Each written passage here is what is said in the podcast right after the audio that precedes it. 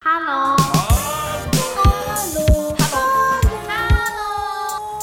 Hello，哈哈哈哈，Hello，老板。二一三点五惠普电台，Hello，老板的节目，我是你的 DJ 普敦。今天要 say hello 的老板是我们超级鸟百货店的鸟哥，来，鸟哥跟大家打个招呼。 Hello，大家好，我是超级鸟百货店的老板。嗨，哎鸟哥，这个我觉得今天这一集节目有特别的意义啊，因为我们很担心那是唯一的一集，至至少今天有这个指标的意义了。呃，做到第二集，呃，一开始先跟大家介绍一下我们超级鸟百货这家店主要在经营什么。呃，因为当初在想要经营一家店的时候，就其实没有设定，因为一开始就在收集古物嘛。那因为古物的种类很多元，所以在这过程中就想说，其实我也不太清楚到底一开始要什么方向，所以那时候就想说，那不然就叫百货店好了，因为百货店意思就是顾名思义就是虾米弄呗什么都可以买这样。对，所以简单来说，应该店里什么都有，什么种类都有。嗯，主要聚焦还是在古物嘛，这些比较老的东西，还是说其实新奇的东西想要收，我爽可以带进来。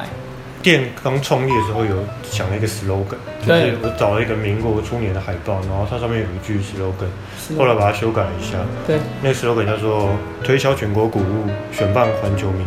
品选办环”。球名品。对对对，我所这以算蛮伟大的一个想但是 法。呃基本上就是，呃，简单来说就是包山包海什么都。对对对对，对，也刚好呼应百货店那个名字。嗯嗯嗯嗯嗯嗯。所以这一张海报现在还在店里嘛？没有，那个海报是我在网络上看到的。哦，只是它放在你心上变成一个精神，对对不对？没有真的把它收下来。哦，先带一下好了。老东西对你来讲，为什么是一开始开店的时候主要的那个选择？当然，第一个就是对老物有兴趣嘛。嗯，然后我们大概四五年前从纽西兰回来的时候，那对时候还不知道找什么工作，是然后因缘际会之下就开始去天母的跳蚤市场卖一些二手的物品，哦，去那边卖对。，就是个人的物品这样。，对对，那卖一卖也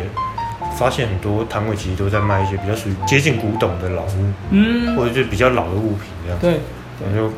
嗯觉得他们这样卖这样蛮有趣的，也所以后来就开始会去，比如说像台北有福和桥或重新桥嗯这种，或是老的老的呃文具店、玩具店的，对，都会开始去看看这样，哦，就慢慢的自己卖，然后也也开始去收集收各集这种。些东西。哦，了解。台北好像倒是这样子的老物市集蛮多的，嗯，二应该说二手市集，二手市集二手市集是蛮嗯多嗯嗯嗯，像公馆就有一个，天幕有一个，对。永春也有一个，哦，永春那里也有，所以这些地方都是你的足迹会到的地方，对不对？嗯，那个地方都比较比较只是去看一下，大家都在卖什么哦这样。去勤收一下嘛，对对对自己并不一定说真的会在那边流连忘返，带一些东西回家。比较不会啊，因为毕竟它也算是二手市集，所以其实以生活用品还占还是占大多数，嗯嗯，嗯就比较真的比较老的东西就对还好，还是要去像古物跳蚤市场那对种，可能符合小众跳蚤市场、嗯。才会比较多老物的。了解，像我们那个那个热水瓶在泡茶用那个，其实它是在三也是在三重那个桥下跳蚤市场挖到的这样，然后蛮屌的。我后来发现它在那个日剧《深夜食堂》里面，我看到一模一样的，可见它真的有一定的年代感。刚才讲到，就是那时候在天母，然后在一些市集上面，开始觉得说经营这样子二手的一些东西很有趣。那为什么会从台北一跳哇来到高雄？因为这算是这边的小店里面早期进入大沟顶的。对你来讲，当时有没有什么契机？都会来大来到大东店，对啊，对啊，因为一下你之前生活圈显然都是在台北。嗯，要应该最最一开始要先从我怎么会来高雄说起。 OK OK，其实是很多人问过我这个问题，对但是没有真的没有很好解释，因为太多巧合的因素，嗯，我才来到这边。因缘机对会，，那时候开始在环台湾西部半岛的时候，就来到高雄，发现高雄其实蛮多古物这方面的资源，嗯，光可能跳蚤市场就有内围、哦泰，对轩，或大寮，嗯嗯，然后石泉还有一些剩下原本石泉跳蚤市场散开之后剩下的一些摊位都还在那，对，甚至礼拜天还有古贸市集，哎、对，所以其实我觉得好像相较于台湾其他县市来说，高雄它的资源非常丰富，所以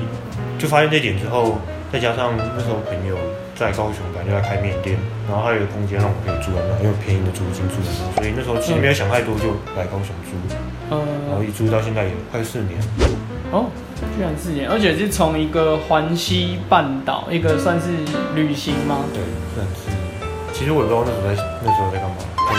已经没有印象没有了。印象，就是骑摩托车，然后就开始从台北骑到高雄，嗯然后嗯，后来又从台高雄骑到台北，就到处去找一些老店这样。因为这些是你喜欢的东西嘛。那除此之外有，也喜欢上高雄的哪里，让你决定在这边定居下来？主要是步调吧，因为嗯，哦步调跟台北很不一样，对，然后不会一直下雨天，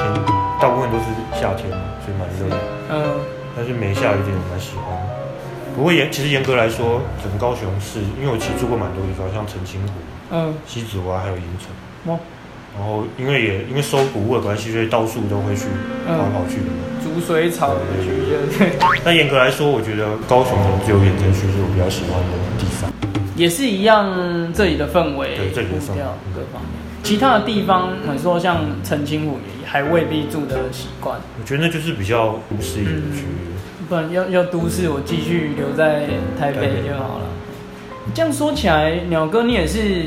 到处这样子去旅行、流浪，这样从刚有讲到纽西兰嘛，然后各个地方你好像都愿意去待上一回。嗯，对你来讲，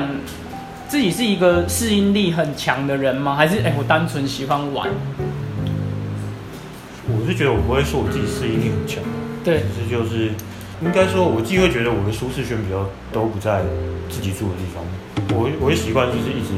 离开，对，去到下一个地方，一种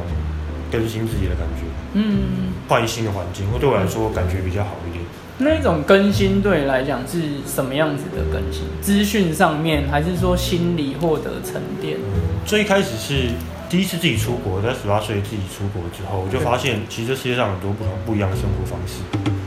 那发现这一点的时候，我就觉得各个层面，比如说料理啊，或者是人家日常生活的习惯，真的是太多种不一样的方式。所以，我会觉得如果每到去一个地一个地方，然后能待上一段时间，了解他们到底是怎么样过生活，或者有不一样的嗯价值观，如果自己吸收变成自己的话，可以创造出一个全新属于自己的生活方式。所以那时候就还蛮喜欢旅行。嗯嗯嗯嗯，我觉得自己主要要先放开自己的心胸，对然后把自己当海绵，就是各方面的东西吸收进去。先不要排斥它，就是都可以接受一下。刚有讲到舒适圈，呃，你说自己的舒适圈可能不在住的地方，对你来讲，舒适圈是什么样子的概念？我一直就大家都会说，比如说自己家或自己生长的地方可能是舒适圈，但是因为可能因为一些小时候背景关系吧，我我一待在家我就会觉得很不自在，嗯，或者待住的地方我会觉得、嗯好像没有自己在努力的感觉了，嗯所以我就一直很想要离开那个地方。嗯那只要一离开家，我就觉得感觉蛮蛮舒适的，嗯，在想法上想法上。可以获得比较多的自由，对然后可以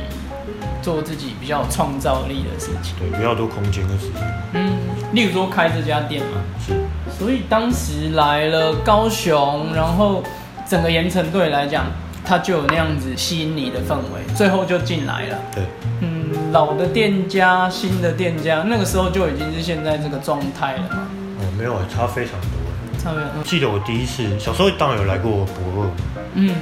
那我小时候就有了。但长大之后第一次来到，因为其实我住上的地方是西子湾，在中山大学嗯隧道口附近，所以那时候就很常会一直经过盐城区。对，然后来到盐城区之后，就会发现，哎、其实盐城区我自己会认为是一个非常有潜力可以开发的地方。嗯不知道为什么会感觉盐城区没什么活力，嗯就是感觉保留蛮多以前的样貌，但是嗯整个区域都很像，有点像一滩死水的感觉，嗯除了博尔那一块。对，对所以那时候就开始，我就觉得可以在这边，也可能是因为就是没有没有人在开发的原因，所以就就觉得也许这边租金应该很便宜，我就想说来这边看一下店面这样子，对，然后就算是先行者进来。也不算先行者，因为最一开始来到大沟顶是因为二零一七的时候，那时候还没住西子湾之前就有来，就来大沟顶看过。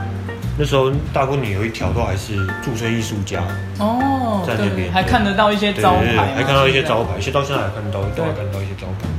后来我就发现一间店叫做 Every Coco，哦两家都没有人这样，对，哦我觉得记在把这件事记在心上，嗯，就是装潢的，我觉得蛮蛮不错的。然后他那间店出现在这个市场里，就蛮显得蛮突兀的，嗯我觉得蛮有趣的。而后来因为摆摊的关系，所以认识了很多摊友。嗯，后来发现他其实是一个摊友，哦它本身也是在市集里面，所以后来就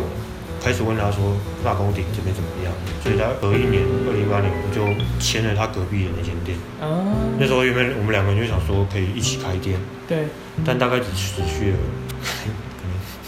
一两礼拜，中中间只交集一两个礼拜，差不多。 嗯，因为那时候就因为真的旁边真的没什么店，除了那些原本既有的店家之外，对，真的没什么店，也没什么人。嗯，那那时候我们就讨论说，可能一天一个礼拜就开个四天，对我，们什么时间我们两间店都在这。嗯，有个交集，对对对，看会不会这样持续一段时间之后就会有人。但是因为 Eric Coco 的老板其实本身也他把它当工当做工作室了，嗯，所以他也没有稍微自由奔对放，比较 自由奔放一点。嗯，对后来去年二零一九的时候，他的租约到期，对我就问他说：“你有没有留下来对，？”因为那时候其实已经来了好几家店，比如说像嗯，吃货、像聊聊，对，然后跟我同一时间进来的秦志良，他们都已经在这边嗯了。啊，还有盐城特约茶室，哦，对，那时候已经其实有一点起来的感觉，所以可能他没想到他就是他有其他规划，所以他就、嗯，那时候也也因为他啦，至少有一个契机，就有个伴嘛，一起进来。然后刚刚你说到盐城，呃，至少这一条街它是对你来讲有潜力的，值得去一探究竟的。那时候心里有什么想象吗？就是啊，这里可以怎么样？老实说，变到现在这个样子，其实有想过，嗯，但是当时嗯会希望不是变成现在这个样子。对对，因为毕竟我我进来我就知道嘛，那边租金比较比较便宜，对然后大家多一点商店进来之后，就看起来比较有活力这样，是，所以我就觉得一定会会有蛮多人想要来这边，对就找一个点就定下来这样。但是因为其实我也没我那时候没有说真的想要开经营一家店，嗯我只是纯粹收了谷物来，然后有些东西需要放，嗯所以类似一个仓库的感觉。对但因为刚好有这个空间那、让它变成一个店面，好像也不错的。嗯，所以其实那时候也没有说真的想要经营一家店主要以一个存放的空间为为主。主的。嗯，是后来日子慢慢过久了，就越来越多越来越多伙伴进来，所以就嗯嗯就开始想说，那那我就把店就好好经营这样。嗯，跟大家互互相一起吧，看能不能互相拉抬这样。嗯，所以这个景象也是一开始就有稍微幻想过。其实其实是有啊，但是当初就没有没有没有希望它变成现在这个样子。太太多人了，是不是？已经超乎自己可以负荷的那个范围这样。对，就是可能还是希望比较像是，嗯就安就安静的自己在那边就好了。嗯，比较秘密基地的这种感觉。哎、可是说真的，以超级牛百货店的这个门面来讲，它可能也安静不起来，因为看起来它蛮多网美或是知道的人。前一阵子我们有谈过嘛，有一个独立乐团，甚至在那边拍一个日本杂志的内容。它其实也算是一个拍照的圣地耶。这个圣地，你你把它规划打造成这么有味道，不是也要负一下责任吗？其实这个我就不知道该怎么说了，因为那个店的门面当初来的时候，其实就大概是那个样子。我、哦我大概做的事情就是把招牌画上去，对，然后因为那时候不小心打破了一扇窗户，所以在窗户上加了一些嗯就是抽屉这样。嗯嗯嗯，我就觉得我没有做太多的变化。对，它大概的样貌就大概是那个样子。可能它原本就已经够有味道了，你只是嗯顺水推舟这样。嗯它这样子的风格是，你有去呃参考什么，让它变得说有一点 old school，然后有一点比较老的味道，是做过功课。严格来说应该应该不算有啊，因为对当初的最一开始想法就是因为没有经费，嗯再加上我还蛮想蛮希望可以维持它原本的样子，嗯，所以就没有说太有变化。把它融合了自己喜欢的一些元素。但如果真的要说的话，可能对，那时候去很多台湾比较早期的杂货店、哦，干妈店那种。对，就还蛮希望可以变得像他们以前的那个陈列的样子，是跟他们以前一样，嗯，所以在店里有蛮多玻璃柜。哦有这样子的参考，所以那些玻璃柜当然也是后来自己再把它带进来的，就里面的那些成色啊，对，那还蛮刚好，就是都在附近捡到的。哦，就在这一条街，对，这条街上提嗯嗯供嗯的嗯。，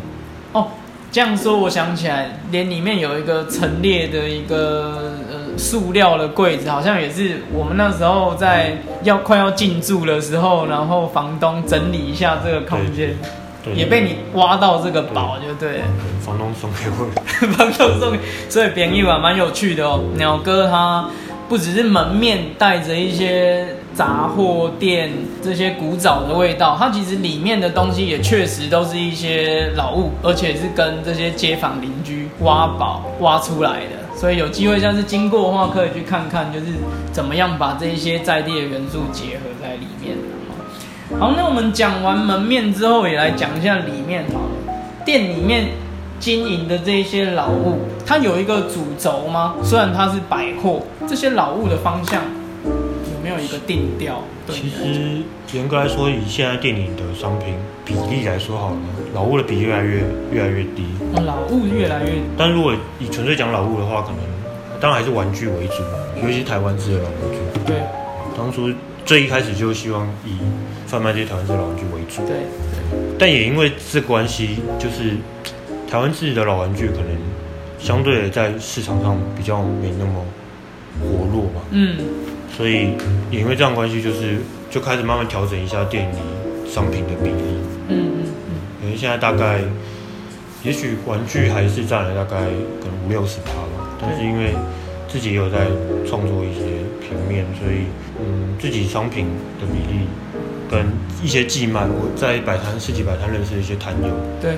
他们我觉得不错的商品，我就邀请他们来来我店里寄卖这样，了解。所以这些摊友他们的商品也是自己设计的对。自己设然后计，包含你现在说你有一些平面的作品对也会在里面，所以可能慢慢会修正这些比例，让嗯创作的比例稍微高一点点。嗯，刚主要说到像台湾自己本土制的老玩具是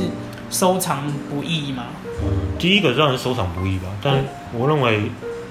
嗯，市场没那么活络的最主要原因是因为台湾这老玩具没有任何一个系列，或者是嗯，没有比如说动画啊、动漫或者电视影集去撑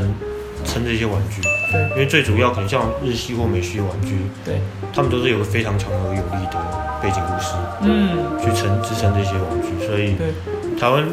早期的玩具通常还是比较以仿冒嗯，或者有点类似二创那种感觉为主。对，然后或者是在另外一个就是代工，但代工的话就变成是可能代工其他国家系列的玩具，对，那就比较算是国家其他国家的东西，虽然是台湾制，但嘛不是家的物件，嘿，所以台湾可能早期就比较没有什么没有 IP 吧，啊，所以那些玩具就变成就是。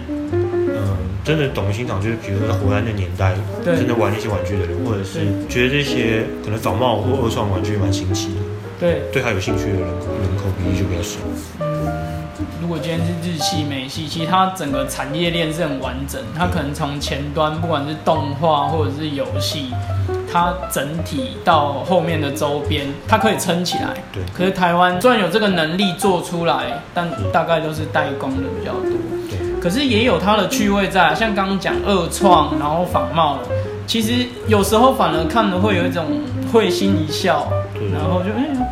你你知道他在干嘛那一种趣味在，这也是你会收集的对，像内容。店里有一些，比如说，嗯，炸弹，呃，皮卡丘会融合弹珠超人这种很奇怪的玩具。 嗯嗯嗯，对，我知道日本有一个收藏家，他专门在收藏这些盗版玩具，然后甚至还有出一些书这样，嗯反而是以盗版的盗版为主。那其实这东西如果系列一多起来，那就其实蛮有趣的，蛮可观的。嗯，它也是一个特定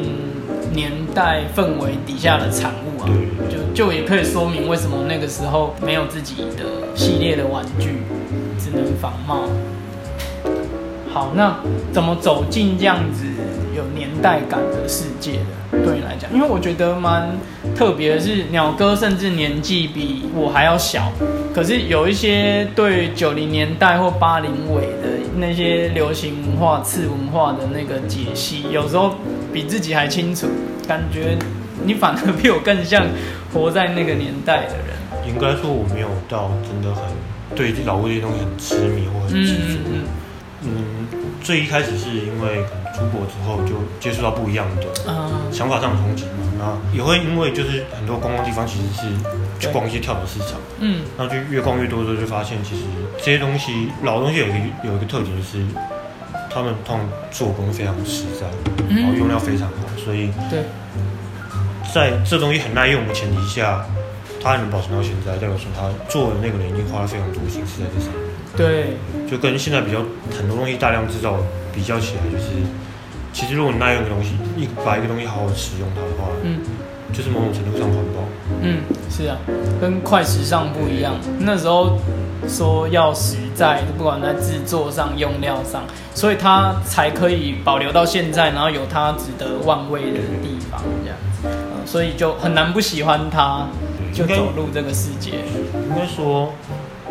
当你如果去真的去了解那个东西的背景，还有它怎么被制造出来的时候，那如果你真喜欢这些东西的话，其实花多一点钱去去买它，然后好好的使用它，嗯能得到的东西其实要更多一点。嗯就比起你去买一些所谓大量制造出来的东西，就因为便宜，所以你去买那些东西，你可能对它就没那么珍惜。对，就秀啊，那样没也没有灵魂，用坏了就丢掉。所以那时候在纽西兰看起来受到蛮多的启发的欸、其实应该说是累积起来的，一直以来这样子。那时候在纽西兰大概待多久啊？嗯因为签证是一年嘛，所以就待了一年，整整一嗯，年。十八岁的时候，哎，不是，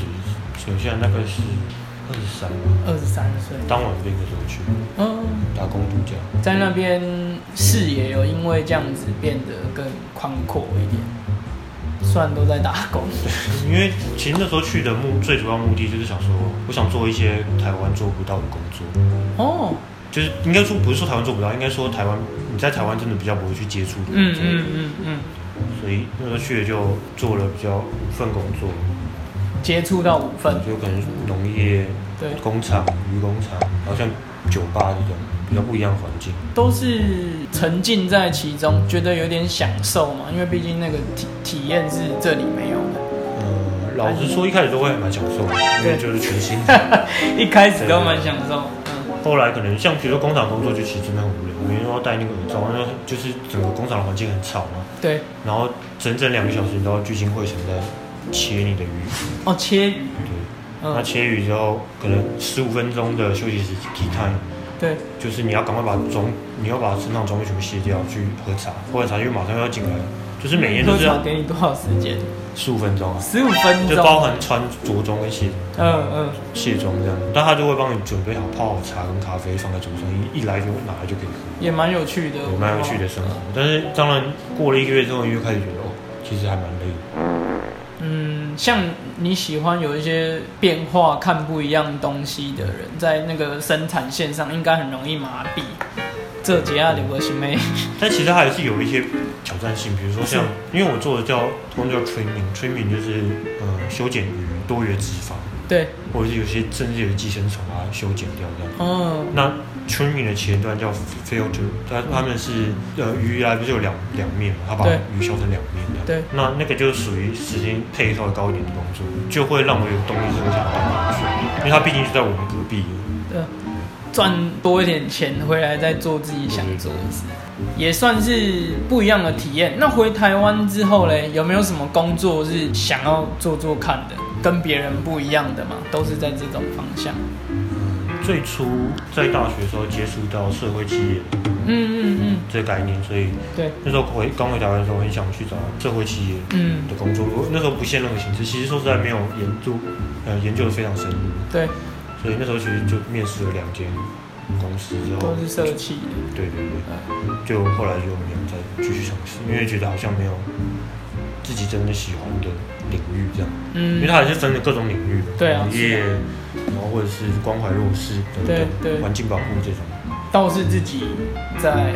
一些想法对，激荡之后，开了一个空间，可能你也说是店，或者是它是一个计划，或者是它是一个工作室，你比较不会去特别定义它的一个百货店这个地方。那对于你自己现在已经有这个空间了，你有这个收窄，你要介绍你喜欢的这些文化，或者是你的创作给一般的这种大众来认识的话，你你会想要用什么方式？其实以前就小时候不知道什么原因的，对，自己吸收的东西很少会去跟人家讨论，就比较是哦自己觉得哦这个作品不错，那你就自己看就好，放在心对，就上。放在心上。哦，我懂。其实有时候我也我也这样子。就是当做一个很始终的粉丝这样。但是，对，就是随着年纪增长，就会觉得其实跟很多人讨论有不一样的观点，对对一些作品会有新的了解，嗯，其实很好事情。或者是，就比如说人家推荐你一些新的作品，你就觉得哦，这个东西其实是以前可能自己接触的时候不会想去碰的领域，但是嗯一旦发现就哦，就开了另外一道门的感觉。所以，嗯，如果是要我跟大家分享的话，我觉得现在就。比较是以图文的方式，或者是最近有在尝试画一些动画，对，就是把自己喜欢的元素放在自己的作品里，这样。嗯嗯嗯嗯，在网络上平台啊，IG 这一种也开始有在经营。对，就慢慢慢慢把一些自己做过的作品丢上去。丢上去。之前有排斥过吗？对你来说，一个账号我就一定要这么自私吗？丢进去？其实蛮蛮排斥的，因嗯为一直以来都是属于比较叫什么什么科技人物，啊比较我真的一直都比较相对于其他人来说比较晚接触网络这方面的，嗯因为就蛮排斥的。嗯，可以不要碰，对，就就不比要较碰。我又其实不太理解为什么要去碰一些东西。 对，但是后来就觉得不要想那么多的时候，就只抛给自己的话，就感觉没没有我当做是我自己的喜欢的东西放一个在，记录的方式，嗯，以这样的概念，哎、反而获取到一些动力。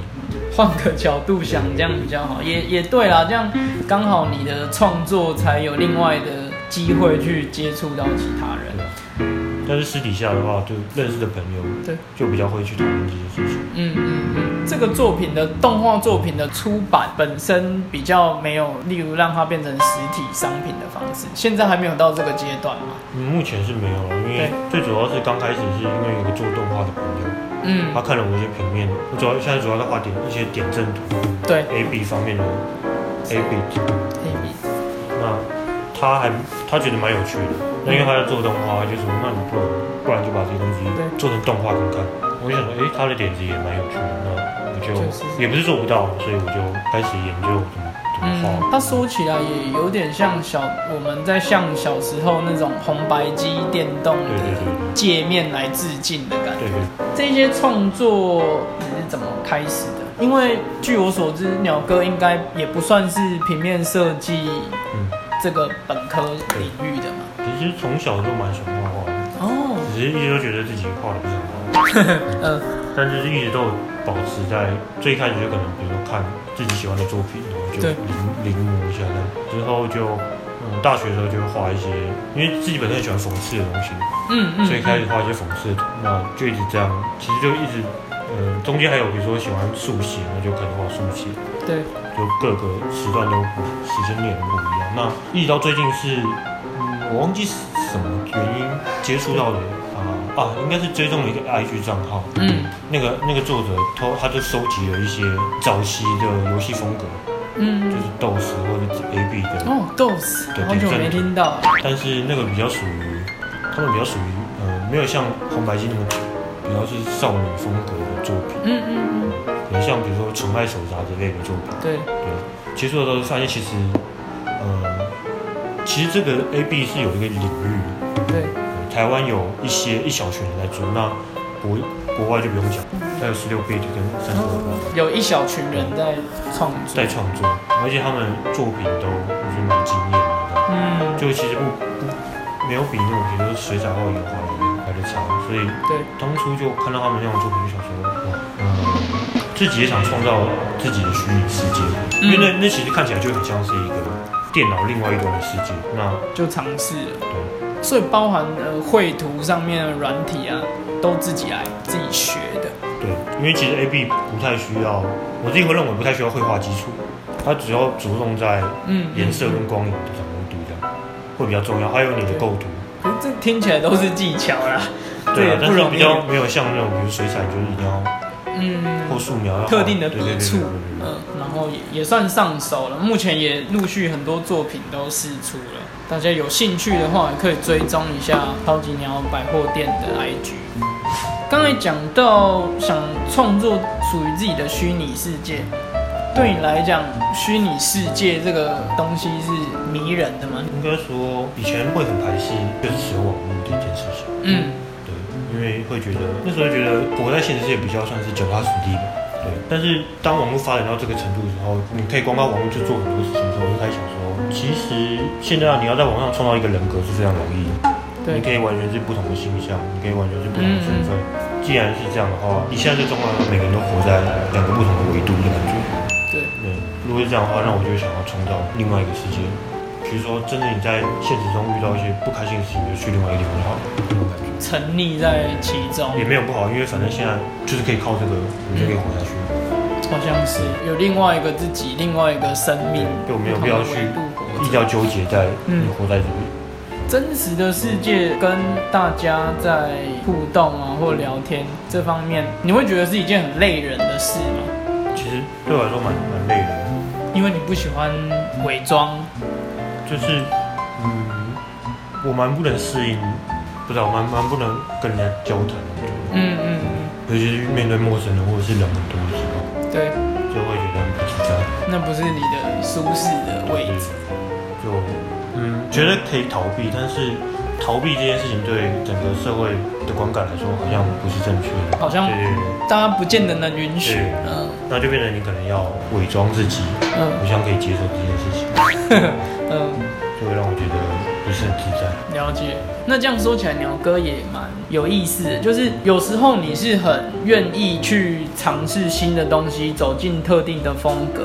甚至说走在很前面去冒险。但是另外一个角度的自己，不会去勉强自己在那个不舒适。对，我觉得他有点在光谱的两端的。有时候也觉得自己很矛盾， OK 啊，那接下来有没有想过，就是做我鸟哥我自己喜欢的东西，就是他目前还没有人定义的。其实严格来说都最一开始都会很想说啊，我一定要创造一个从来没有人做过的事情，但对是后来发现基本上不太可能，完全没有人创造过，顶多就只是那个东西还没被曝光而已，一直先被曝光。嗯对，所以我会觉得，如果你真的一直想要创造一些完全没有人想过的事情的话，嗯那会太绑手绑脚，嗯，因为太多可能性都会被删除掉。对，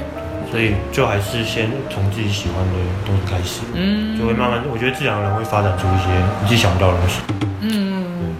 照着现在喜欢的当下，对对对，你喜欢什么风格，去创造那就就往里面先往里面去吧。也不要一一下就想说要创造什么不一样的境界，那反而变成一种阻碍。对，嗯、是用这样的心情在创造。刚讲到风格啦，哈，那 这比较北蓝一点的问题。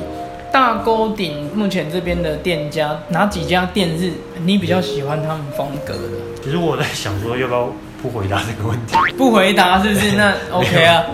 没 有，没有但是特别喜欢应该说也没有说特别喜不喜欢，因嗯为觉得该应该讲讲说可能比较常去的店，嗯嗯，毕竟我在那边算是比较久，嗯，所以跟我同时进来的我就会比较常去，对，所以像秦市长就还蛮常去的。哦，我回去哎，有个原因就是因为我下班的时候他还开着，哦，算是蛮喜欢他那边的。嗯而且他从他那边就让我了解到也蛮多不同样的日本文化，嗯，像我一开始就不知道酒厂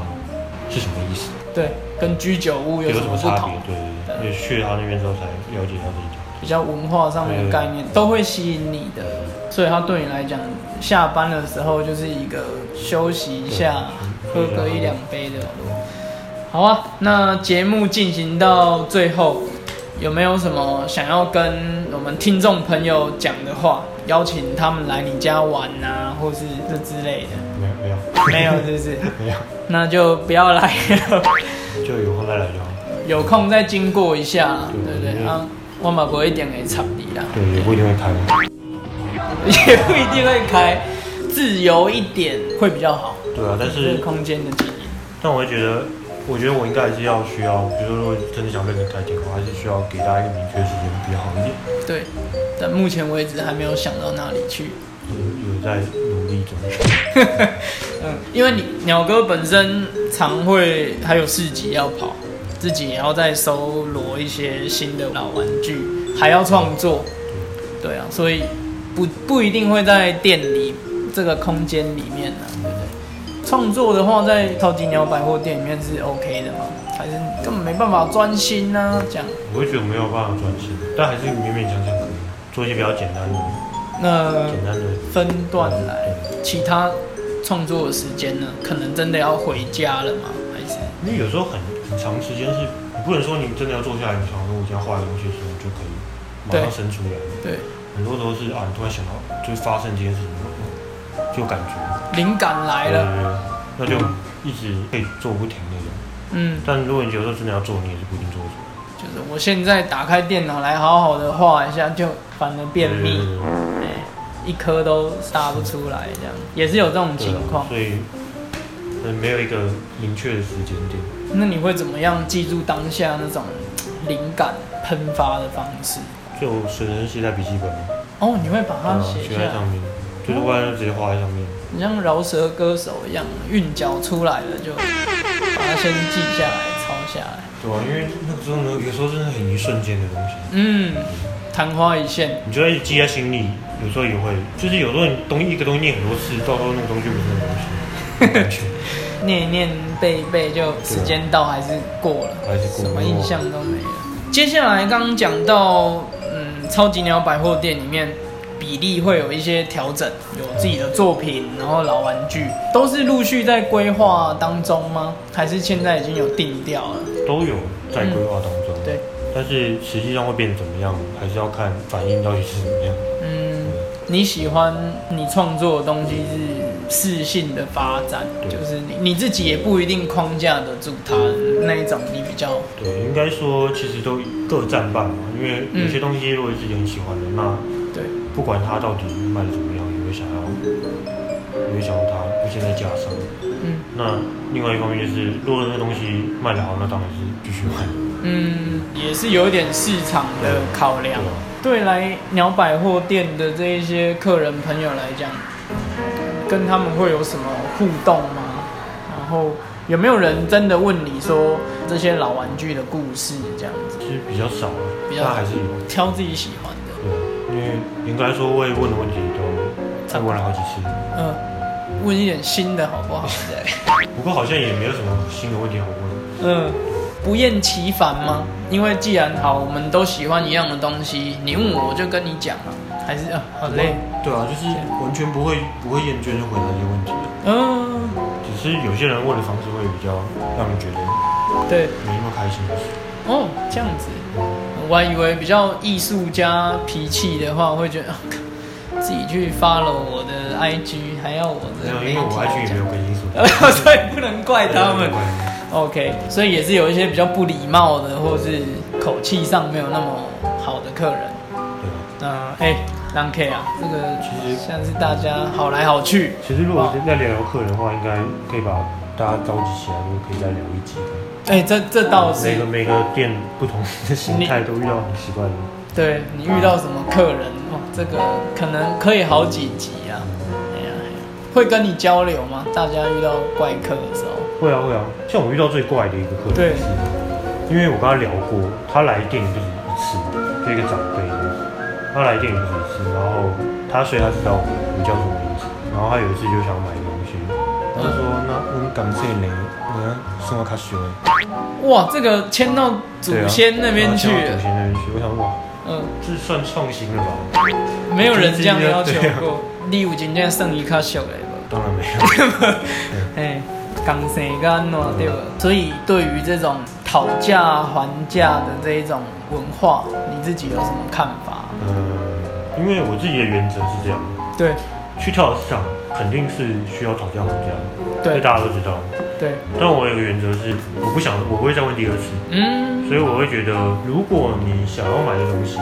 你不知道价钱的情况下，你应该自己心里有一个一个理想的数字是你觉得哪一哪个价钱可以接受？它合乎那个对对价对值。那如果对方开出来价格你觉得不满意的话，